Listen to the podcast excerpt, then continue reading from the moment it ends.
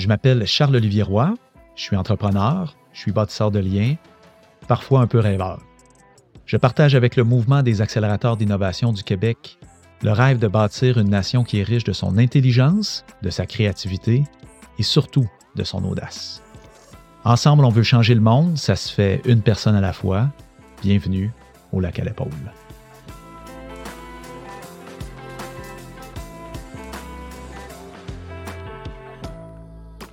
Cet épisode est une version condensée d'un plus long entretien que vous trouverez dans sa version intégrale en audio sur votre plateforme de balado préférée. Aujourd'hui, je vous invite à une super belle conversation qui a été enregistrée lors de notre dernière rencontre Lac à l'épaule. Ça s'est déroulé sur l'île aux grues.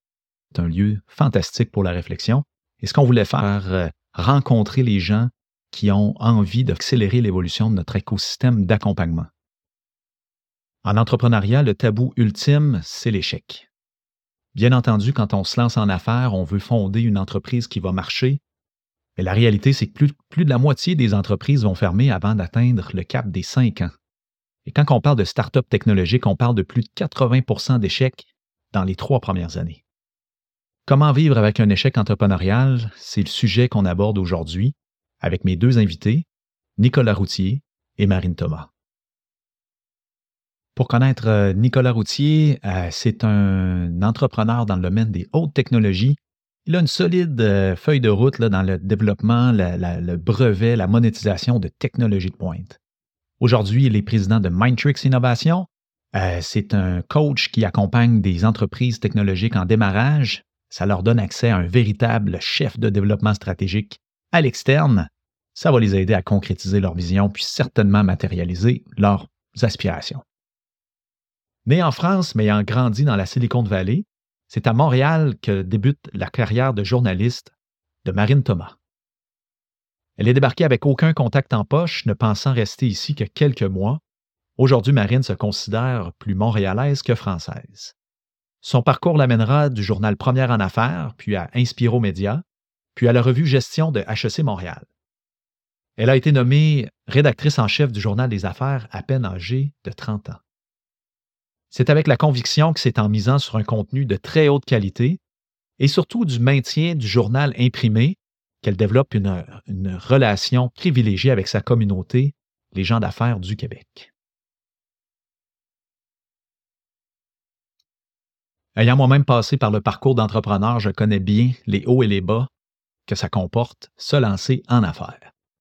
Et on va se dire les vraies affaires, il faut être un peu fou ou un peu folle pour décider de lâcher sa job dans un contexte de plein emploi comme aujourd'hui, peut-être même mettre sa maison en garantie pour prendre des risques parfois même démesurés pour poursuivre un rêve entrepreneurial. Tu décides d'entreprendre, si tu décides de te lancer en affaires, de, faire quelque chose genre, ben en quelque part, c'est parce que tu as un rêve que tu veux accomplir. les gens ont une certaine image des entrepreneurs. Il y a une image publique derrière euh, les entrepreneurs ou les gens d'affaires où on pense qu'ils sont euh, qu'à l'argent ou euh, mais au final, la, vaste majorité des entrepreneurs des gens d'affaires que je rencontre, c'est des gens qui, à la base, ont un rêve, veulent accomplir quelque chose une statistique euh, qui existe, c'est que 93% des startups technologiques échouent à l'intérieur de trois ans. C'est mm. une réalité dont on ne parle pas aux entrepreneurs. Puis en fait, c'est un peu la beauté de l'entrepreneur, c'est que même si tu lui dis ah, c'est moi, qui vais réussir. Et c'est parfait comme ça, c'est exactement ce qu'il faut. Mais ce qu'il faut comprendre, c'est que c'est un chemin qui est ardu, c'est un mm. chemin qui est difficile. L'innovation est difficile, puis encore plus aujourd'hui on a 8 milliards de cerveaux. On a, puis on, on lutte plus contre le voisin. Il, y a des, il y a des gens de partout qui innovent et qui développent. Alors, on est qui, nous, pour dire on développe ce truc-là, puis on va conquérir la planète? Ben, on est des gens qui sont rêveurs et non complexés et qui osent aller au bout de leurs rêves. Mm. Ça, cette audace-là, c'est très beau. Mais de l'autre côté, il faut être conscient que mm. ça peut se terminer d'une manière pas nécessairement très chic. Et après ça, il faut se poser la question, qu'est-ce qui reste de nous dans mmh. tout ça? Qu'est-ce que ça veut dire? Qu'est-ce que l'entrepreneur est au final? Puis je pense qu'on a encore une stigmatisation de l'échec. Mmh. Euh, les gens sont, sont, sont très peu honnêtes par rapport à aux réalités qu'ils vivent. Et de, plusieurs de mes entrepreneurs, puis tu sais, je, je, je, je m'implique beaucoup, je fais beaucoup de coaching, je, je fais de l'accompagnement. Euh, et puis, eux autres, ils se comparent. C'est des gens se comparent sans arrêt. Au lieu d'être centrés sur leur parcours, ce qu'ils veulent accomplir, ce qu'ils veulent être, ce qu'ils veulent devenir, ils sont là à se comparer à l'autre. Ils disent, mais l'autre, ça a l'air de bien aller. Moi, ça va pas bien. Qu'est-ce que je fais de pas correct? Mais non, ah c'est supposé être dur. C'est supposé être difficile. C'est supposé être un parcours qui, euh, souvent, euh, tu voles à l'aveugle. Tu n'as pas d'information, tu n'as pas de structure, tu n'as pas de soutien. T'as pas de cash. T'as pas, t'as surtout pas de cash. T'as surtout pas de cash. Tu cours toujours après le cash. Moi, je parle aux autres entrepreneurs, puis ils me disent, euh, écoute, ça a l'air de bien aller, leurs affaires. Ça va. Et ce que je leur pose toujours comme question, c'est toi, quand ils te demandent comment ça va, qu'est-ce que tu leur réponds? Mmh. Ah, ça va bien. Ah, ça va bien, ça va super bien. Ben oui, on est tous dans le paraître, on, est, on, a très peur d'afficher notre propre vulnérabilité, on a peur d'en parler, mmh. puis même que c'est mal vu si tu dis que ça va pas bien, c'est mal reçu. Je pense qu'il y a encore beaucoup de travail à, faire euh, à ce niveau-là ah pour que les gens se sentent plus à l'aise dans leur parcours, puis se sentent plus mmh. sereins dans leur parcours. Les gens veulent s'associer au succès aussi. Tu sais, c'est presque comme un cercle vertueux. Tu sais, si tu as l'impression que ça marche, les gens vont vouloir s'associer d'une certaine manière à ton succès, y participer. C'est vrai que, tu d'une certaine manière, si tu dis, oh, c'est déjà un, cheval euh, perdant, bah, tu as moins envie de miser dessus. Donc, c'est normal que les gens veulent un peu euh, poursuivre cette illusion-là autant qu'ils peuvent. On peut bien rire hein, quand on entend les entrepreneurs dire de moi de l'argent, c'est tout ce que j'ai besoin, mais en réalité, l'argent, on le sait très bien, c'est ce qui fait avancer la réalisation vers, vers le rêve finalement. Donc, aller voir son banquier, se montrer euh, vulnérable, c'est souvent impensable pour plusieurs. Puis, c'est là qu'il rentre une dynamique là, de, de pouvoir, puis de paraître, puis tout ça rentre en ligne de compte, puis euh, par rapport à tout ce qui est du domaine financier, finalement. Alors, c'est un milieu aussi qui est c'est pas toujours de la bienveillance, puis dans le coaching, là non plus. Nicolas avait des choses à dire super intéressantes à ce sujet-là. Tout est dans l'attitude. Mm. Tu sais, quand tu es un entrepreneur, tu vas avoir euh, une firme de capital de risque, puis tu présentes ton bébé, ton projet, tu, parles avec tes tripes, euh, tu as mis tout ton cœur là-dedans, et souvent tu te projettes beaucoup plus loin, mais tu sais qu'il te manque cet argent-là pour pouvoir y arriver. Donc, qu'est-ce qui se passe? Tu regardes le financier qui est de l'autre côté, tu le mets sur un piédestal, t'es monsieur qui a le cash, qui a l'argent, qui a la ressource. Exactement. la clé de mon rêve. exactement. Ben, c'est tu as le contrôle de ma destinée. Et les gens, ça les insécurise ah énormément. Puis, euh, je veux dire, dans le milieu de la finance, c'est loin d'être tout le monde qui a une approche compatissante par rapport aux entrepreneurs qui viennent les voir. Il y en a qui prennent les entrepreneurs de haut, mmh. disent euh, j'ai le pouvoir sur toi, je vais te dire euh, tu n'es pas bon, je considère que c'est ça, et qui prennent l'entrepreneur de haut. C'est extrêmement dommageable auprès des entrepreneurs. Il y en a d'autres, par contre, qui sont au contraire extrêmement clairs avec les entrepreneurs extrêmement compatissants, bienveillants, leur parlent puis leur disent voici ce que tu devrais travailler, ça ne rentre pas dans nos corps, mais voici sur quoi tu devrais travailler, lâche pas le bon travail et qui sont sincères, qui sont vraiment du côté de l'entrepreneur. Donc, je pense que tu un changement d'attitude, une approche un peu plus euh, compatissante. La compassion, ça doit venir à tous les niveaux. Il faut qu'on rehausse notre façon d'investir et surtout faire évoluer nos mentalités vis-à-vis -vis des entrepreneurs. On leur demande souvent aux entrepreneurs de créer de la valeur, de générer des licornes, des entreprises qui vont valoir un milliard de dollars, en faisant des sacrifices énormes. Ça crée des conditions qui sont complètement irréalistes. Écoutons Nicolas à ce sujet-là.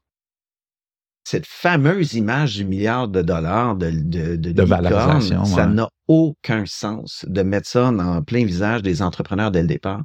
Souvent, c'est des entrepreneurs qui commencent leur première entreprise c'est des gens parfois qui viennent juste de terminer l'université, qui n'ont aucune expérience sur le milieu du travail, sont brillants, motivés, énergiques, plein de talent. Naïfs.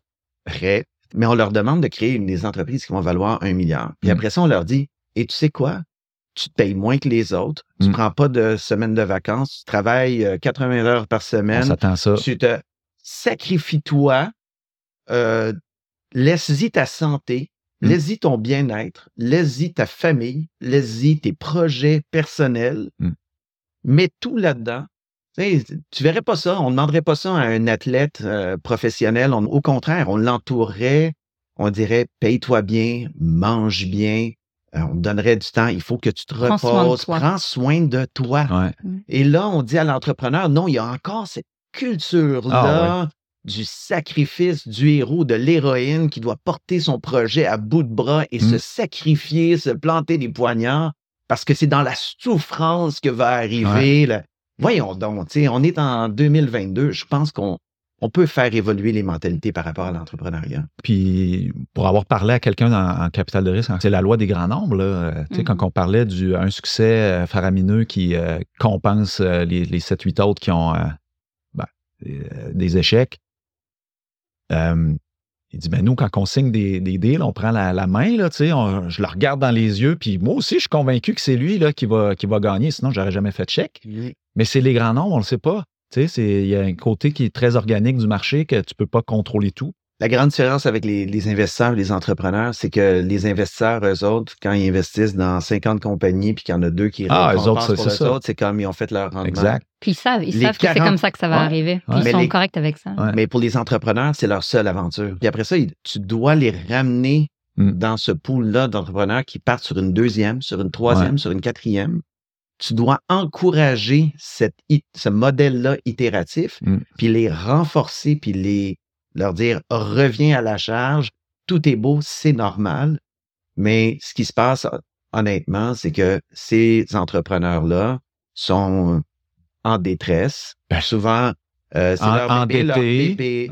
endetté, puis après ça, on leur dit, ils vont recogner à la porte. Hey, aide-moi, je suis en train de mourir. Mais dans le modèle de, du financier, c'est comme je suis désolé, tu fais partie du lot qui s'en va à la poubelle.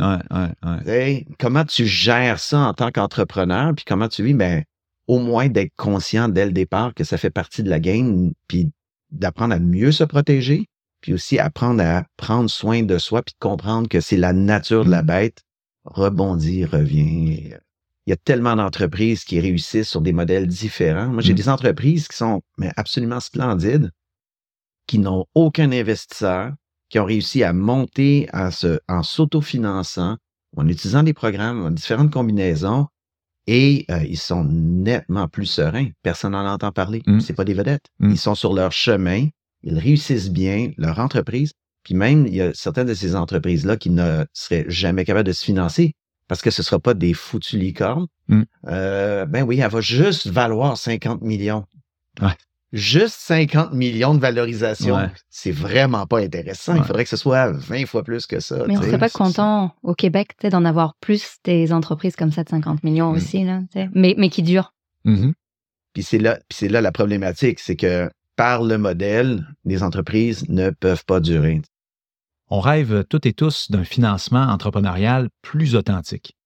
On se questionne sur la pertinence de cette mascarade-là euh, de l'entrepreneur qui veut rendre son projet super attrayant, puis des investisseurs qui, eux, il y a juste, en, capital de risque, il y a juste une chose qu'ils n'aiment pas, c'est prendre des risques.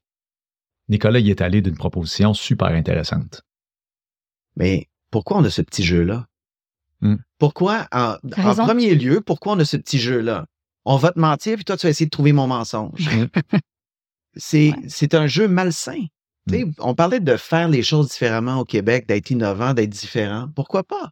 Pourquoi on n'ose pas l'authenticité? Pourquoi on n'ose pas la vraie conversation? Co-construire le projet. Mmh. Travailler ensemble au lieu d'aller au mérite. Viens me pitcher, moi je vais te mettre le saut, j'approuve, je refuse, à dire co-construisons le pitch.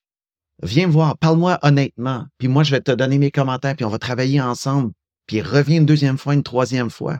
Puis à la fin, on va voir si on, a, travaillé ensemble, on a créé quelque chose d'intéressant. Hmm. Pourquoi pas? C'est, juste qu'on est dans ce modèle-là, puis on se dit, bah oui, mais le jeu fonctionne. OK, mais on peut-tu le faire différemment? Avant d'être coach d'affaires, Nicolas a été banquier d'affaires. Puis dans les années 2000, il a cofondé Sensio Technologies, une entreprise qui, euh, qui, a développé de multiples brevets, qui a même fait une entrée en bourse fulgurante avec la caisse de dépôt comme actionnaire. Sensio avait tout ce qu'il fallait pour que la démocratisation de la télé 3D passe par une technologie québécoise. Malheureusement, en 2016, le marché pivote, l'entreprise est forcée à la, faillite. Un coup extrêmement difficile pour Nicolas. Aujourd'hui, Nicolas a rebondi, puis est ici avec nous pour vous raconter cette histoire. Ça prend beaucoup de courage pour le faire avec autant d'humilité et de transparence.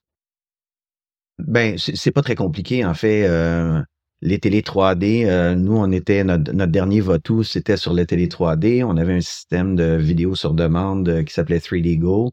On avait des ententes avec les studios, on avait des ententes avec des manufacturiers. Et finalement, tout était là. Euh, les, télé 3D ont, ah. crashé. en fait, le marché n'en voulait et là, pas. Et là, et là, il était trop tard. Hmm. C'était, euh, on, puis on n'était plus capable de rencontrer nos engagements envers les studios. Et puis euh, tout a dû se signal à ce moment-là. Exactement. le marché n'était pas prêt, c'est ça qui s'est passé? Vous n'avez pas rencontré votre marché dans le fond? En fait, c'est qu'on a rencontré notre marché à plusieurs reprises. C'est que le marché a été en constante mutation tu sais, tu peux pas être plus grand que ton industrie en, quelque part. Pour nous, c'est ça un peu qui était la grande leçon, c'est que euh, le, live 3D dans les salles de cinéma, euh, les, les, euh, les, événements sportifs, tout ça, il y avait plus de, de, création de contenu, donc on n'avait plus la matière première pour envoyer dans les salles de cinéma. Lorsqu'on a fait notre technologie, mais ben, ça prend des télé 3D. Moi, je peux pas dire aux manufacturiers de télé, fais des télé 3D. Donc, euh, en quelque part, on était tributaire de ça. Maintenant, est-ce qu'on aurait pu se recycler encore, essayer de retrouver un autre débouché, aller vers la réalité virtuelle? Moi, j'ai avoué qu'à ce moment-là, j'étais KO. J'étais plus d'énergie, J'étais plus capable. J'étais plus capable et à ce moment-là, moi, j'ai, je, ne pouvais plus continuer. Plus, plus opérer. La décision euh, a été prise de, de, mettre fin à tout ça. Là où je reviens sur la notion d'échec, c'est de dire, ça m'a pris du temps à, digérer, puis à comprendre, puis à essayer de repasser à travers cette expérience-là. C'est une entreprise qui a duré 16 ans. On est loin du 3 ans ou du 5 ans. On est rendu à 16 ans. 16 ans à faire des premières mondiales, mmh. à intégrer la technologie dans des millions de produits, à livrer des expériences un peu partout dans le monde, à créer de l'emploi, ben oui. à créer de l'innovation, à, à, oser des modèles qui étaient vraiment très différents. On a notre technologie étant le standard DVD, c'est quand même quelque chose d'assez extraordinaire. Une technologie québécoise qui était dans le standard DVD euh, officiellement. On a accompli des choses, mais absolument extraordinaires. Pourquoi le sentiment d'échec? Euh, et, c'est là que je me suis réapproprié un peu ma, propre histoire, à dire non, non, ça a été un succès. Hum. Ça a été un succès pendant un certain nombre d'années et ça s'est terminé. Est-ce que ça en fait un échec? Ça dépend c'est quoi l'objectif? Là où il y a, là où il y a un, sentiment de, je dirais, de honte, de culpabilité et tout ça, c'est par rapport, c'est pas par rapport à les employés. Tout le monde s'est replacé. Euh, il n'y en a pas de problème. Ça a plutôt bien été. Il y a quelques, quelques fournisseurs qui, euh, qui ont trouvé ça, euh, plate. ça a été mm. plate. mais moi, je continue de travailler avec plusieurs d'entre eux aujourd'hui. OK. C'est, c'est comme, c'est dommage, mais c'est correct, c'est la vie.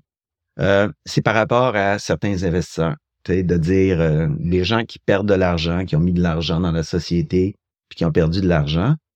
Même As-tu reçu des, euh, des, des, des, ah, téléphones de merde? J'ai reçu des menaces de mort. Hein? Des oh, menaces de mort sur mon téléphone. Tu sais, on n'est pas fait de marbre. Là. Ah non, c'est clair. Humains, là. Mm. Tu, tu, tu, me menaces. Déjà, je, ça fait peur. Ben oui. Mais au-delà de ça, euh, on te traite de voleur, de ci, de ça. C'est comme, hey, dude, est-ce que tu sais à quel point je me suis investi? J'ai tout donné, j'ai mmh. laissé ma santé, j'ai laissé assez. Euh, il y a eu des impacts sur ma vie familiale, il y a eu des impacts sur euh, mon couple à l'époque, il y a eu des impacts sur euh, plein de trucs. Réalises-tu tout ce que j'ai fait? Est-ce que tu penses que j'ai que, que tout ça est arrivé de quitter de cœur? Mmh.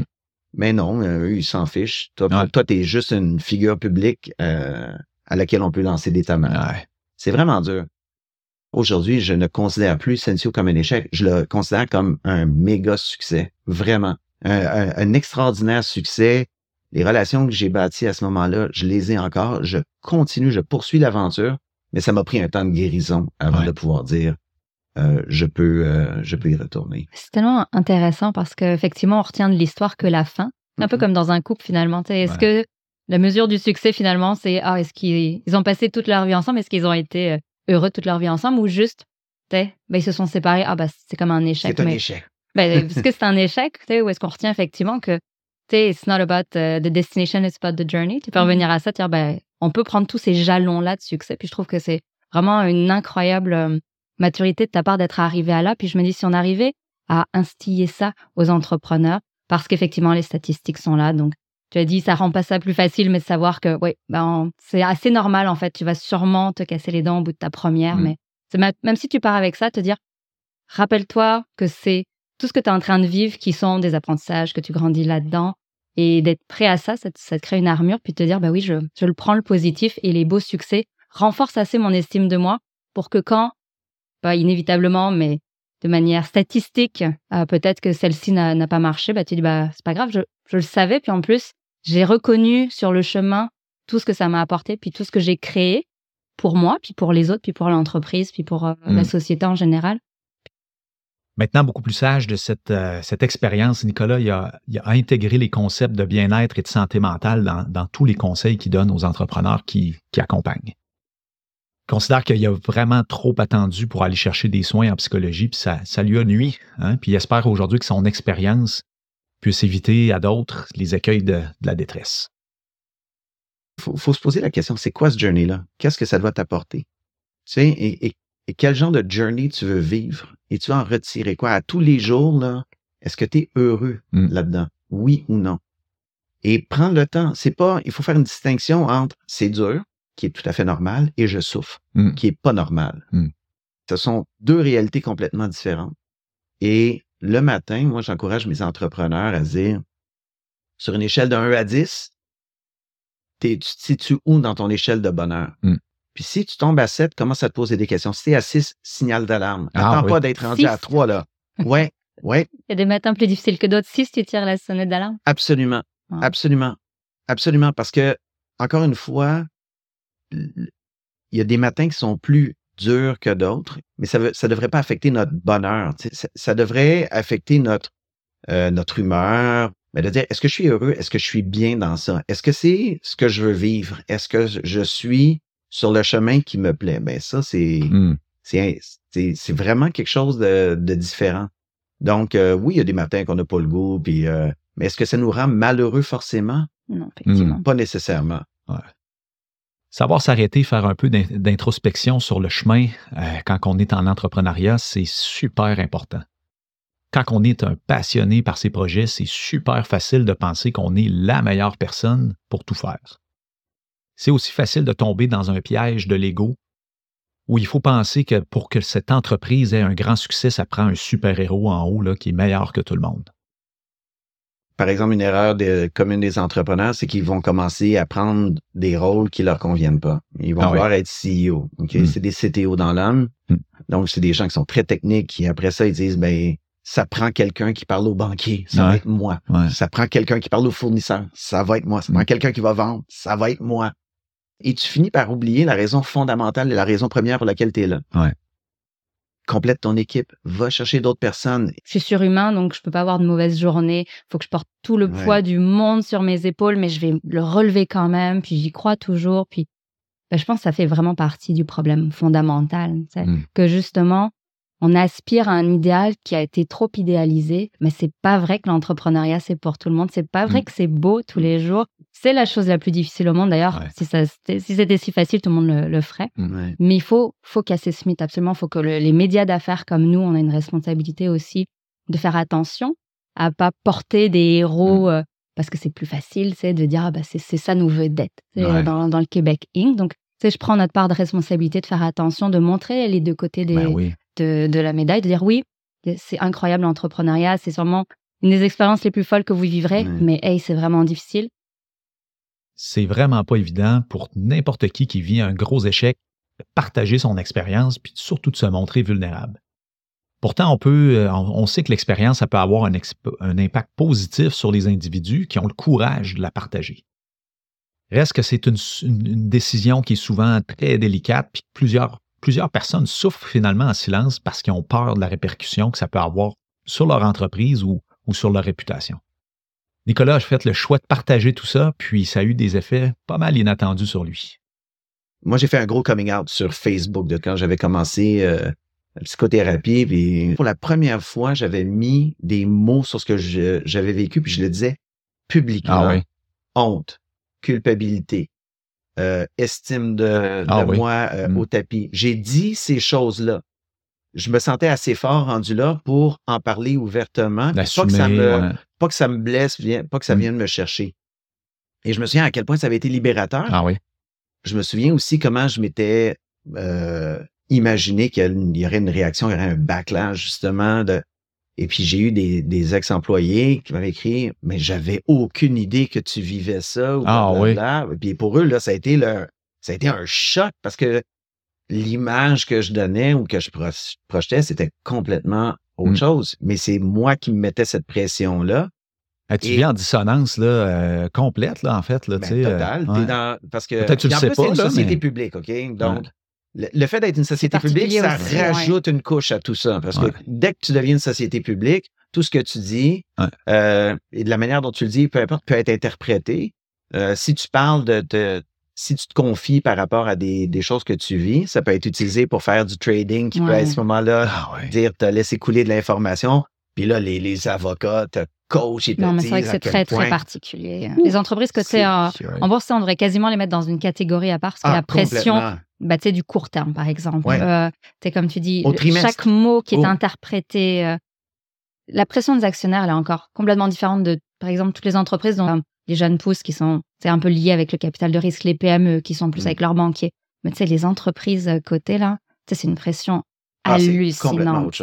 Puis mmh. justement, pour prendre des décisions à long terme, si on parle d'authenticité, là, c'est vraiment difficile d'avoir cette place-là, l'authenticité dans une entreprise comme ça, où tout est scruté, où chaque mot est analysé. Mais ce modèle-là, justement, il est déjà un peu à repenser parce que tu t'es vite prisonnier d'un d'un carcan. C'est comme quand tu côté Et puis si tu invites, tu sais, même dans le, modèle de, startup, si tu invites les, entrepreneurs à être authentiques puis à se montrer avec leur vulnérabilité, puis qu'au contraire, les investisseurs, au lieu d'aller chercher le leader super-héros qui n'existe pas, qui est juste une fabulation, tu sais, il faut pas se leurrer, là. Tous les entrepreneurs qui s'en vont pitcher au VC, là, qu'est-ce que tu penses? Ils sont mmh. tous coachés.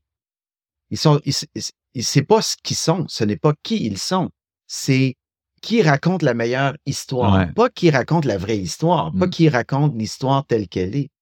Fait que c'est, on, on, aime se raconter des histoires, mais si les gens étaient capables de se présenter beaucoup plus authentiquement, puis qu'après ça, on leur disait, si tu quoi, j'aime ton projet, on va t'encadrer, on va t'entourer, on va te mettre une équipe, ça changerait complètement la dynamique. Mais en plus, puis tu sais, on revient au côté très humain, sais, la plupart des investisseurs, ils te disent, c'est pas le projet, c'est la personne sur laquelle je mise. De plus en plus, l'équipe d'ailleurs, parce que mmh. justement, de plus en plus, on a une tendance de fond dans ce milieu-là. Ils veulent de moins en moins investir sur un entrepreneur et ils croient de plus en plus à des entreprises qui sont fondées par plusieurs personnes parce qu'ils savent que tout peut pas reposer sur les épaules d'une personne, mmh. qu'elle n'a pas toutes les compétences.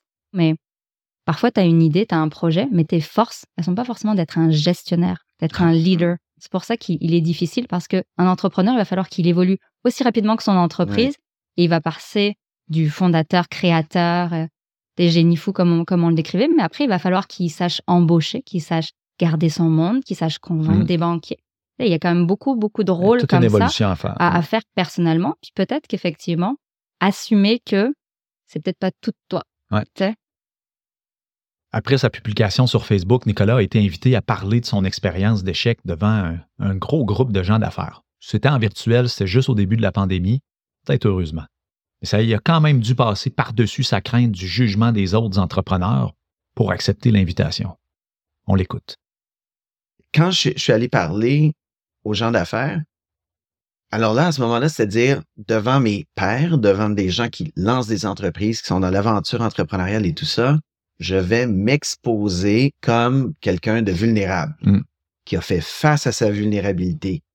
Et je vais avouer que c'est, c'est encore une fois toute l'idée de comparaison. Quand on est dans, dans cette game-là entrepreneuriale, on est comparé à certaines entreprises, on est comparé à d'autres chefs d'entreprise, mm. on est comparé à certains succès, etc. Puis nous, on, se prend même à ce jeu-là de comparaison.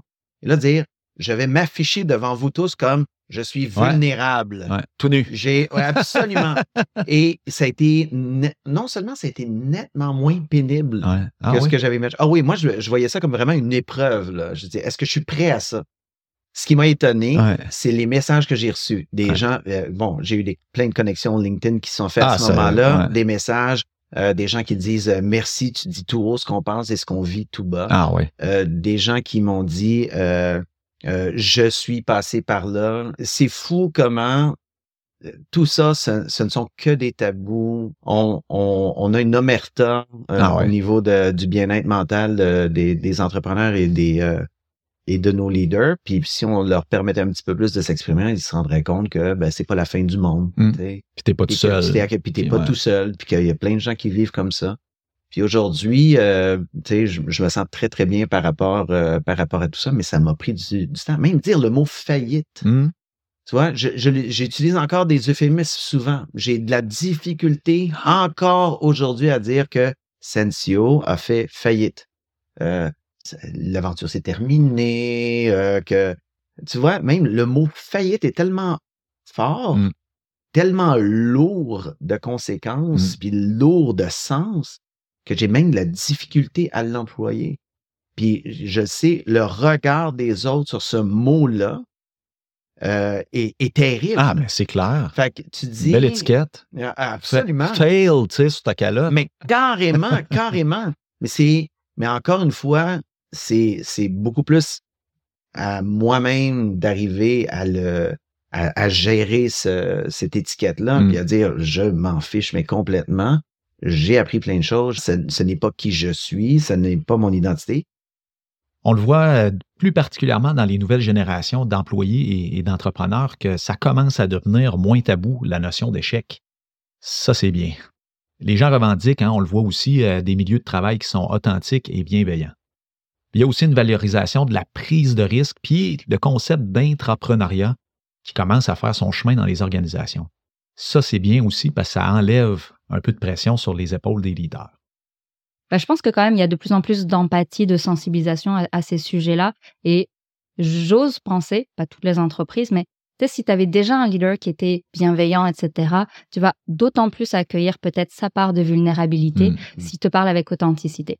Je pense qu'il faut déjà que on instille des cultures d'entreprise différentes où il y a de la place aussi pour échouer comme employé, parce mmh. que ça arrive, ça, on peut le grand sujet d'ici, c'est quand même l'innovation. Surtout quand on fait Et ça part pas toujours du haut non plus. Euh, il y a beaucoup d'idées qui partent, pas que des entrepreneurs, parce qu'une fois que tu as bâti quelque chose, ben, elle a une vie organique un peu. Mm. Tu as mis des gens, normalement, qui ont du talent brillant, tu les as mis ensemble pour t'aider à participer à ton rêve, mais ces gens-là aussi, ils sont au pouls des clients, au pouls du marché, puis ils peuvent avoir des bonnes idées. Puis, comme entrepreneur, c'est aussi, toi aussi, t'enlever ce poids de te dire, ben, peut-être que je suis pas obligé de, de tout penser, d'avoir encore toujours les bonnes idées. Puis, d'être à l'écoute de ça mmh. et d'avoir cette culture-là qui est un peu moins euh, pyramidale peut-être, un peu plus horizontale. Mais si tu vas échouer, t'acharnes pas trop longtemps comme t'es. Échoue, puis relève-toi. Puis je pense que on n'est pas encore là ici. Euh, ben, ben justement, je trouve que tu vois, ça commence à, passer comme message. Tu vas échouer, mmh. échoue, apprends, relève-toi, repars. Meilleure chance au deuxième, encore meilleure au troisième. Puis souvent, effectivement, c'est pas à 20 ans première entreprise. Tu sais, le taux de succès, taux de réussite, puis encore une fois, on commence mmh. vraiment à les connaître, ces stats-là. Mais tu sais, tu as plus de chances de réussir ton entreprise si tu l'as créée à 40 ans. Quand tu commences, tu viens de sortir de l'université, tu te lances ta première entreprise, ta réalité, c'est quoi? Mmh. C'est ta première job. C'est ta première job. Tu payes un salaire à travers l'entreprise. Tu dépends pour ta survie, pour payer ton loyer, payer ton épicerie. Tu dépends de, des investisseurs parce que tu n'as pas encore de clients, parce qu'on a l'entreprise étant naissante. Mmh. Euh, tu sais, même se recycler, la notion de dire je passe à, ma prochain, à mon prochain projet. Souvent, tu sais, tu as besoin de temps de te remettre, OK, puis ce que tu as vécu. Ah, c'est sûr. OK? Puis t'as pas ce luxe-là. T'as pas accumulé d'avoir, là. T'as pas de patrimoine derrière toi, là. T'as pas. Euh, Tes REER, là, t'es déjà caché il y a longtemps. Exactement. T'en as pas freaking REER, là. T'en as pas. Fait que toi, t'as rien. Ouais. T'es en appartement. Ça se peut que tu retourné chez tes parents. Parce que c'est ça la réalité de l'entrepreneur. Si c'est ta première expérience de job, mmh. tu vas aller te replacer où en attendant? Tu n'as peut-être même pas envie de te replacer ben parce que tu as peut-être envie d'absorber ce qui vient de t'arriver aussi. Tu as besoin de ce temps-là. Puis imagine-toi là que, OK, tu, te replaces, puis tu vas prendre une job. Hey, étais, tu dirigeais les destinées d'une entreprise tu te retrouves à être euh, troisième ingénieur sur euh, un projet où on va te dire euh, quoi faire. oui, on accueille les gens, puis on les fait beaucoup plus participer, mais mmh. tu es passé par complètement autre chose. Tu négocies avec des banquiers. Je veux dire, il y a, une adrénaline, puis il y a, mmh. aussi toute une évolution. Et là, tu t'en vas mmh. faire ce job-là. Tu, tu te juges. Tu te juges. Tu ne te vois pas nécessairement comme je suis un succès ou n'importe quoi. Non, non, non. C'est comme, c'est mon plan B, puis au moins, je suis capable de me payer des vacances. C'est en France, c'est les seuls qui, où j'ai vu des données de la sorte, mais 20% des propriétaires d'entreprises qui ont fait faillite ont fait une tentative de suicide. Ah oui. 20% c'est un sur cinq, ont fait une tentative de suicide. Là, on parle pas d'idées suicidaires, on ah parle pas de dépression, on parle de tentative de suicide. Ah il y a un organisme qui a été créé là-bas euh, pour venir en, aide à ces personnes-là. Mais c'est pour dire, les gens perdent euh, non seulement leur entreprise, euh, souvent perdent leur couple, leur famille, font une faillite personnelle ou tout ça. Moi, c'est rien de tout ça qui est, arrivé, mais malgré tout, c'est le, c'est le contexte dans lequel mmh. on, se retrouve. Donc, moi, je dirais que toutes ces choses-là sont, sont très lourdes de sens. Puis, en tout cas, je faire une dernière parenthèse que je mais, ça, fait plein de fois que j'y pense, mais je regarde Caroline Néron, ah, les gens qui sont sortis, mais d'une méchanceté dégueulasse. Non, c'était horrible, mm. horrible. C'est qui êtes-vous pour la traiter de la sorte? Mm. Ah, elle fait sa prétentieuse. Elle fait la promotion de son entreprise. Elle crée des emplois. Elle essaie des choses. Qui êtes-vous pour lui cracher dessus? Mm. Regarde la détresse de Louis Garneau. Moi, cet homme-là, quand je l'ai vu se présenter, puis qu'il réussisse, qu'on réussisse à, replacer euh, l'entreprise et tout ça, mais j'avais le cœur brisé honnêtement en le regardant. Je me dis, mm. mais à travers quoi il est passé cet homme-là? Mais malgré tout, tu sais, je trouve que les gens sont très, très vite à, jeter des pierres sur des gens qui ont contribué à l'économie, mm. contribué euh, à, l'essor euh, du Québec. Les entrepreneurs sont une partie importante mm d'une plus large communauté qui est notre communauté, euh, nous, à les affaires. Ce que j'aimerais appeler euh, de mes voeux, puisque c'est ça l'idée, c'est euh, de poursuivre l'évolution auquel on est en train d'assister, qui est de se défaire de cette fausse armure et ce, masque, qu'on les laisse tomber les masques et qu'on avance globalement tous ensemble vers un leadership plus authentique, qu'on accueille aussi mmh. la différence, toute forme de différence. Mmh. Puis on, fait beaucoup de progrès vers tout ce qui est inclusion, mais toutes sortes euh, de diversité. Peut-être justement euh, comprendre qu'il y a des parcours différents. Euh, tantôt, tu évoquais le fait qu'on peut retourner en entreprise en étant entrepreneur. Puis je trouve ça merveilleux parce qu'on l'a dit, c'est le parcours. Puis on, a des longues carrières qui nous attendent. Mm. On va faire toutes sortes de choses. on sera entrepreneur, plus entrepreneur, de nouveau entrepreneur. Peut-être on sera employé toute notre vie. Puis ça aussi, c'est une réussite en soi. Il y a de la place pour tout le monde. Tout le monde peut contribuer. Mais je pense que il faut accepter et justement être euh, dans une grande collectivité où on accepte nos différences avec authenticité, mais surtout bienveillance. Mmh. Puis c'est vraiment euh, un des messages que je porte beaucoup à notre communauté à travers euh, notre média, c'est c'est ce besoin de bienveillance. Puis je pense que si on t'accueille avec bienveillance, avec tes différences, puis ton parcours, on aura moins peur d'afficher notre vulnérabilité. Puis je pense que collectivement, comme communauté, puis comme société, on aura fait un immense pas. Mmh. Ce que je retiens de l'épisode euh, avec Marine Thomas et, Nicolas Routier, euh, écoute, ça, commande un respect immense euh, envers les gens qui décident de partir une, entreprise. je, pense qu'il faut cet éveil-là des consciences envers les sacrifices que ça, prend pour faire ça. On, met sécurité personnelle, hein, notre, des fois c'est notre maison, des fois c'est les relations qu'on a avec nos proches. Euh, pour un rêve là, qui est très loin d'être garanti, c'est dans le domaine technologique, dans le domaine des startups, c'est 8 sur 10 qui vont finir patate. Puis ce que ça fait, c'est que c'est des gens qui tombent, hein, puis euh, des fois, ben, ils restent tombés. C'est ça qui est plate.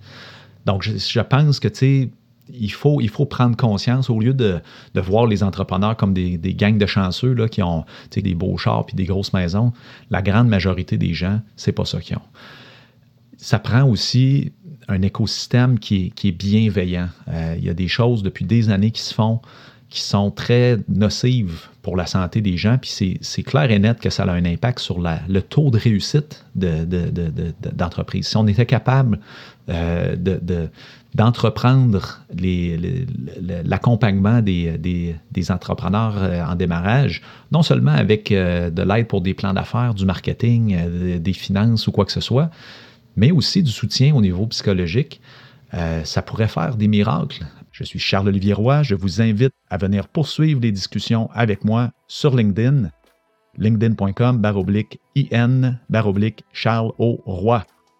Je vous invite à suivre le mouvement des accélérateurs d'innovation sur LinkedIn pour rien manquer de ces nouvelles. Il y en a à toutes les semaines. N'hésitez pas à vous abonner, à parler euh, du balado autour de vous. Puis même si vous êtes game de nous laisser un petit commentaire sur votre plateforme préférée, ça nous aide à nous faire connaître, à faire connaître la Calépaule. Et plus on sera de personnes à l'écoute, plus il sera possible de changer le monde ensemble. Alors, euh, avant qu'on se quitte, euh, ça serait vraiment swell si vous pouviez prendre deux petites minutes de votre temps pour répondre à un petit sondage sur lacalépaule.québec baroblique sondage. C'est complètement anonyme. Tout ce que je veux, c'est connaître un petit peu mieux, et surtout savoir quel type de contenu pourrait vous intéresser pour le futur. À bientôt.